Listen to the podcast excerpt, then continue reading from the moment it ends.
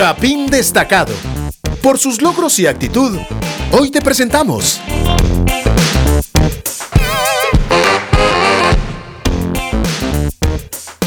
Amigos de Radio Actitud, estamos muy emocionados de tener a Sergio Izquierdo. Sergio Izquierdo es fotógrafo y activista del medio ambiente, es fotógrafo para National Geographic y está con nosotros para contarnos no solo su trayectoria, sino también cada uno de los proyectos que lidera. Sergio, bienvenidísimo a Radio Actitud 100.9. Queremos preguntarte, ¿cómo fue que inició Sergio Izquierdo en el mundo de la fotografía y con qué aparatos o con qué cámaras iniciaste? No sé si ustedes como son más jóvenes, si conocieron los disquetes, pero no le metía memoria, sino que un disquete completo eh, tenía un, un mega de memoria. la, resolución era malísima, me tiré al suelo, el chucho era canche, entonces el brillo del, se miraba brilloso, me tiré al suelo, tomé la foto y dije en ese momento, mi misión es tomar una foto para National Geographic. O sea, esa tenía la misión para una revista, no las redes sociales, no nada, sino la revista. Entonces, eh, pues me puse una meta de, imposibles y la verdad que conforme va el tiempo, eh, pues puse a Dios en mi vida en este proyecto. Luego empecé a tomar fotos al inicio como fotógrafos, como muchos de nosotros empezamos como un todólogo, le tomamos fotos a todo lo que venga, .com, .gt. Luego, em, en, un momento, pues empecé a ayudar a BIMA, la Asociación de Biología Marina de Guatemala, a tomar fotos de las ballenas y ahí me empezó a gustar. Luego tuve la oportunidad de ir a la desembocadura en Motagua hace 10, hace 12 años, por ejemplo, y quedé choqueado de la cantidad de basura. Las mismas fotos que miramos ahorita es el mismo mm. escenario hace, bueno, cada vez es peor, ¿verdad? Y entonces ahí me convertí en un fotógrafo no solo de vida salvaje, sino conservacionista. ¿Cuál es la diferencia? Es qué haces vos después con las fotos que vos tenés a la par de esto, yo iba y quería eh, pues, entrarle y llegar a ser fotógrafo en National Geographic. Yo terminé mi licenciatura, mi maestría, o sea, seguí como mi camino profesional. Fundé una empresa de desarrollo web, pero tenía esta, esta, este, este reto. Y al inicio, eh, te lo voy a poner súper corto, tratar de poner corto este testimonio, pero al inicio eh, tuve vino un fotógrafo de National Geographic aquí a Guatemala, hicimos un curso de fotografía nos robaron todo el equipo en San Lucas, nos hicimos super cuates. Me fui a Miami el mismo día y regresé el mismo día con el equipo para reponérselo. Eh, y, me, y, le dije, mira, yo quiero tomar, él era National Geographic Brasil, yo quiero tener esto. Y eh, tomar una foto para National Geographic. Me dijo, mira, voy a hablar con mi editor. Y total que nos fuimos con el, habló con el editor y me dijo, mira, tenés una cita dentro de, dentro de tres meses, solo que tenés que buscar una temática mundial.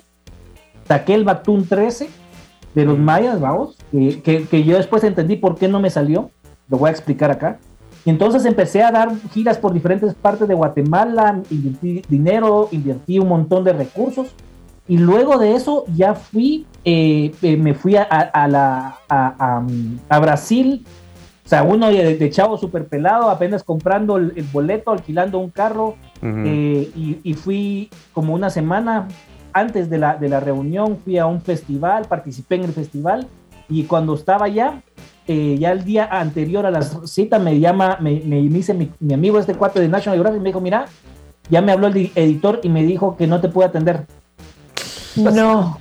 ¿Cómo así que no me puedes atender? Santo. Y así como que Dios, pero ¿por qué? Decía yo. Después regresé a Guate y me dijo, y me dijo, mira, tenés el nivel de National Geographic, lo que querrás, pero, pero de aquí al, al diciembre, que es el un 13, no vas a poder tomar, no vas a poder entrar, me dijo. Pero avísame para la siguiente, así como que cómo va a sacar en Guatemala algo que sea de relevancia mundial. Con el paso del tiempo, entendí que, porque yo, si yo no le pido a Dios y, y, Dios me fui manejando en el, en el camino, dije, ¿por qué no me sale? Y resulta que a Dios, una cosa es la historia y la arquitectura histórica, y aparte yo estaba ya pues tenía con chamanes y le decía, mira, no quiero nada, pero solo quiero hacerle como que hagas el mate de que estás haciendo algo, ¿verdad? Pero al final estaba exaltando algo que no era de Dios, ¿verdad? En el presente. Entonces Dios me dijo, mira, mano, o sea, una cosa es la cultura anterior y otra cosa es lo que, que, que, exaltarme a mí, no exaltar a la parte contraria, al equipo contrario, por decirlo así.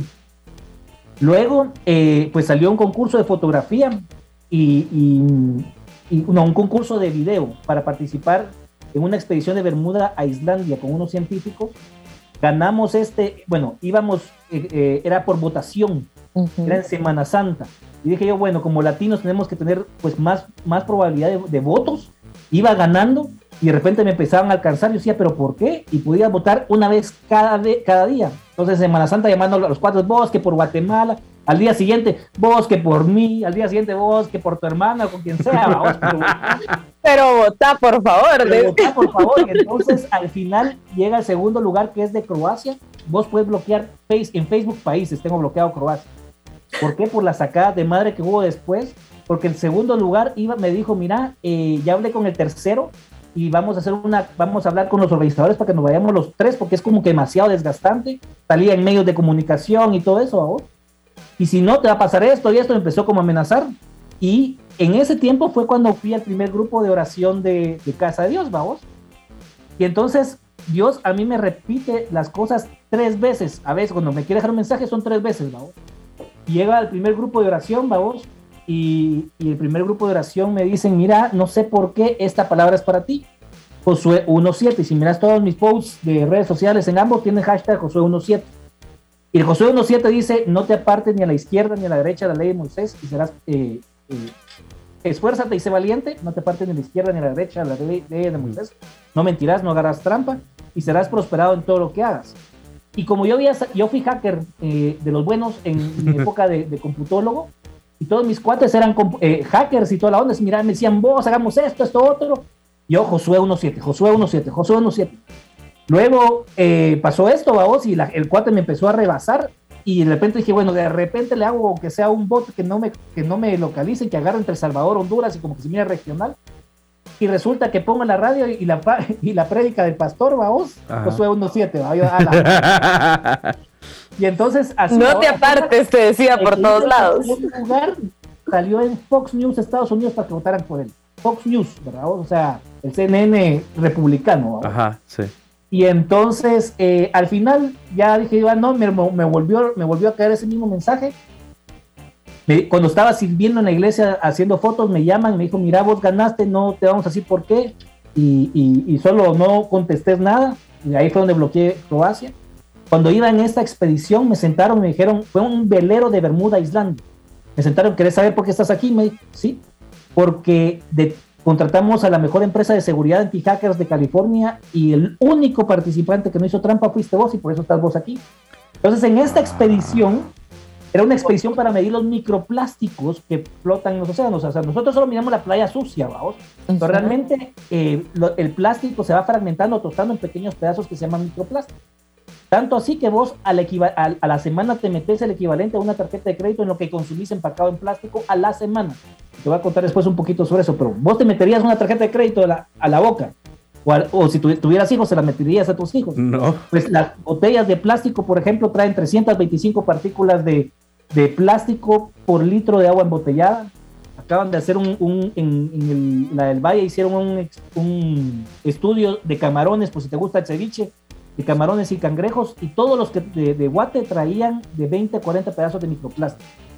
La sal está llena de microplástico, los peces están llenos de microplástico. Entonces, en esta expedición, cada 50 millas náuticas tiramos una red y durante, hace de cuenta que agarraba la muestra de la línea blanca de un carro, vamos, de una carretera, durante 3 kilómetros, en todas las muestras, no importa si está cerca del círculo ártico, a 4.000 kilómetros de Canadá, o, o, saliendo de Bermudas, en todas hubieron microplásticos, ¿no? Entonces, al salir de ahí, no pude ser la misma persona, vos creé mi organización de Rescue the Planet porque la mayor parte de las organizaciones ambientales las patrocinan las mismas industrias de plástico, fomentando el reciclaje como la solución. Se voy a hacer un paréntesis con eso.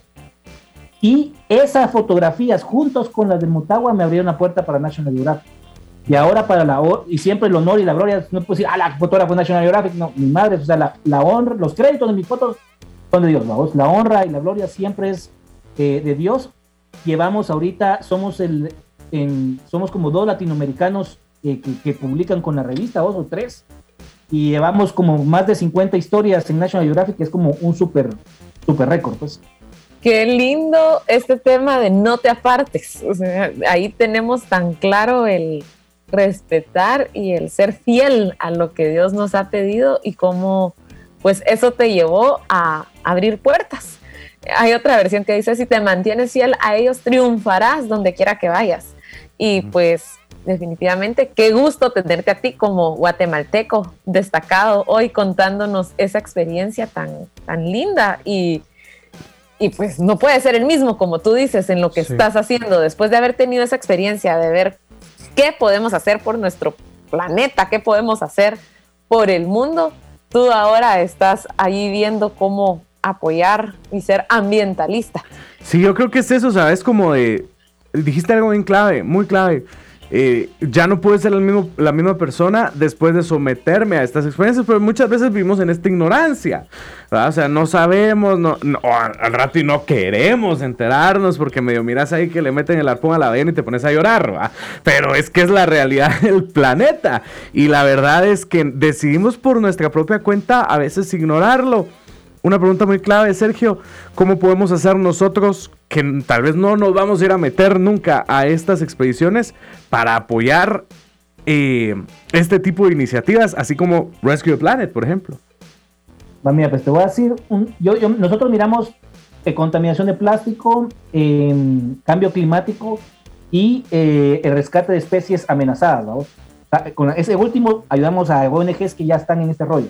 Nuestra organización hace muchos videos virales, como se han dado cuenta, eh, y también que van como que a diferentes públicos, ¿no? Justamente porque vos decís de que a veces no queremos ver, entonces tenemos que entrarle por el público. A veces la gente dice, bueno, prefiero ver las Kardashians o ver a Messi que se cae a pasar al PSG, o qué sé yo, vos, y vivimos en esta burbuja y pensamos que lo que hacemos nosotros no tiene un impacto. Y si Dios te dio una, si tu papá te da una casa, no la vas a ensuciar, no la vas a destruir. Si Dios te dio el único planeta, el único hogar que se llama mundo, no lo debería destruir. El problema, por ejemplo, con la contaminación de plástico es que nosotros caemos en muchas campañas que, se van a reciclar. Más del 90% del plástico jamás ha sido reciclado. Y este mito de que se va a reciclar es lo que nos ha llevado, metido las industrias de que, nos, nos meten como un anestesia, anestesia en nuestra conciencia, vamos. El proceso de plástico es un down cycle, significa que se recicla un plástico en menor calidad y este plástico no se va a poder volver a reciclar. O sea, solo le dimos un ciclo más. No, no es infinitamente reciclable, vamos. Entonces, una de las, de las, de los, de las líneas de nuestra, de nuestra ONG es luchar contra el plástico de un solo uso, o sea, quitarlo, vamos a hacer, si vos vas al supermercado y empezás a consumir la mayonesa que viene en vidrio, al mes que va a llegar a suplir la empresa, las que vienen empacadas en vidrio. Entonces, comprar cartón de huevos que venga en cartón. Que, pero cambios radicales, no como que ya no voy a usar la pajilla, vamos. O sea, las botellas de plástico, vamos, son las que más contaminan en el mundo, vamos. Mm. Las marcas, que no voy a mencionar marcas aquí, pero las marcas que más conocemos son las que buscan en Google y ahí van a aparecer las que más contaminan y nos dicen, van a eh, campañas de reciclaje o hagamos ecoladrillos o un montón de proyectitos que solo anestesian nuestra conciencia. Y para el 2050, que solo son en 30 años, va a haber más plástico en el mar. Más plástico que en el mar. Es un progreso. Entonces, si se quieren unir, primero es unir con, con, conforme, conforme personal, cambiar, cambiar los, los, los, productos que vengan empacados en plástico o que tengan contenido de palma africana que está destruyendo las selvas a nivel mundial, incluyendo Guatemala, que es aceite de palma. Eh, y si quieren ayudarnos, pues ahí tenemos también nuestra plataforma de Rescue Team. Nosotros hacemos expediciones y de las expediciones eh, generamos ciencia para generar conciencia, que son todos estos videos. Justamente acabamos de hacer una ahorita de, Río Dulce hacia, hacia Robatán y estuvimos incluso hasta nadando con tiburones. Entonces, si se quieren unir para apoyarnos mensualmente, buenísimo, van a tener acceso a contenido súper especializado. Y además pueden formar parte de esas expediciones que, que al final a uno les cambia pues totalmente, vamos, pero el cambio empieza en uno, empieza en la familia y conforme nosotros vayamos cambiando nuestra familia y nuestros círculos de amigos, esto se va a volver más rápido y las empresas que por más eco que se quieran vestir, se van a mover conforme a la demanda y no conforme que quieran salvar al medio ambiente.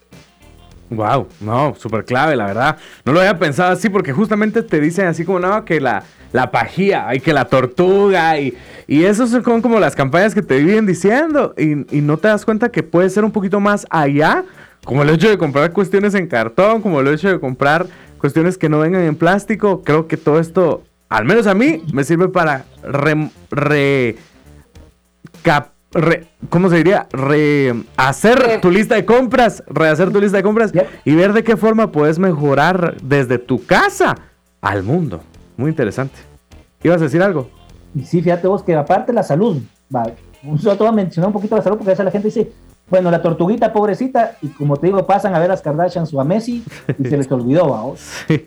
El hecho de que se metan, que le metan cada quien, si es papá, y le van a meter cada semana una tarjeta de, plástico a sus hijos, eso dice mucho, todo lo que viene empacado en plástico. Aparte, cuando vos tomas agua pura de una botella o de una manguera, ¿qué sabe?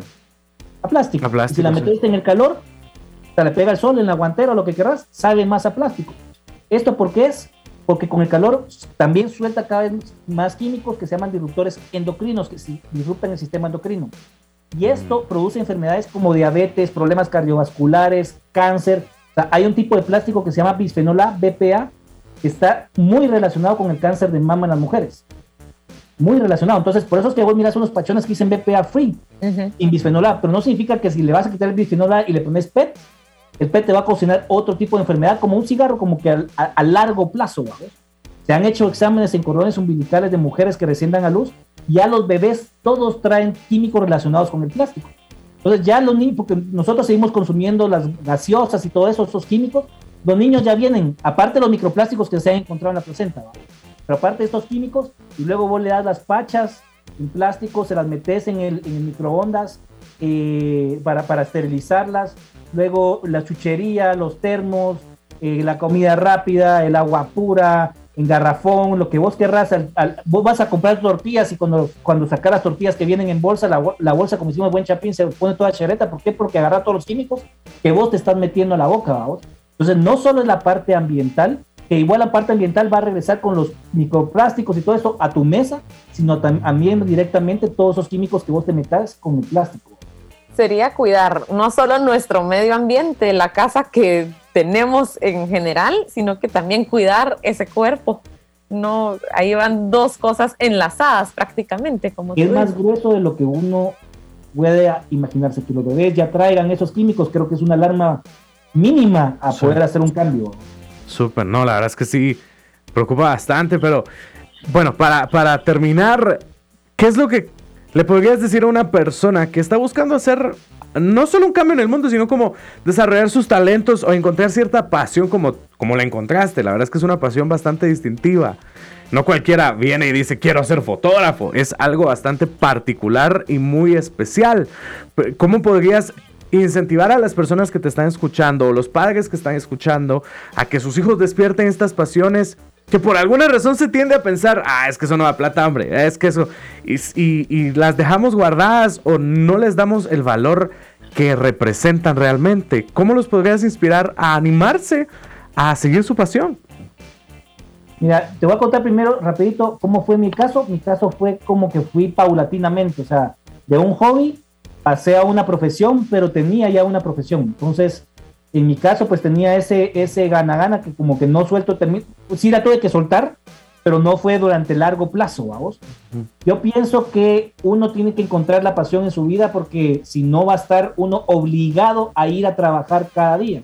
Y si te estás sintiendo obligado, ya perdiste la felicidad de todo esto.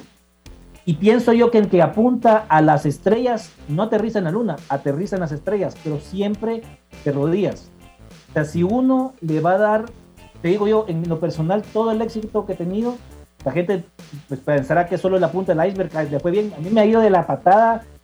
Eh, yo, yo, decía, pero ¿por qué no me salen las cosas? Y Dios me dio esta, esta um, escritura donde está la mujer cananea que, que, viene lo, que se quiere acercar a Jesús y, y los, los, ¿cómo se llama? Los discípulos le empiezan a echar VIX y luego le dice Jesús, despídela. Y luego Dios le dice que, que él no trajo el pan para, para, para, para los judíos, no para los perros, y le dijo que sea de las migajas como nos comen, comen los perros. Entonces, esa enseñanza para mí me dijo mucho porque es el no. Y uno dice, ah, si hijo no, no es de Dios. No, no el no significa esforzate más, esforzate más. Y, para, y como Dios se va a glorificar en los débiles, yo no tenía ni cámara. Yo no tenía ni cámara cuando dije yo quiero ser fotógrafo en National Geographic. No tenía la plata para viajar a, a, a, ¿cómo se llama? A, Brasil. Pero si uno se propone sueños tan grandes que solo puedan ser desarrollados a través de la oración y de rodillas y que todos los créditos se la lleva Dios, de esa es la única forma que uno puede llegar a cosas grandísimas.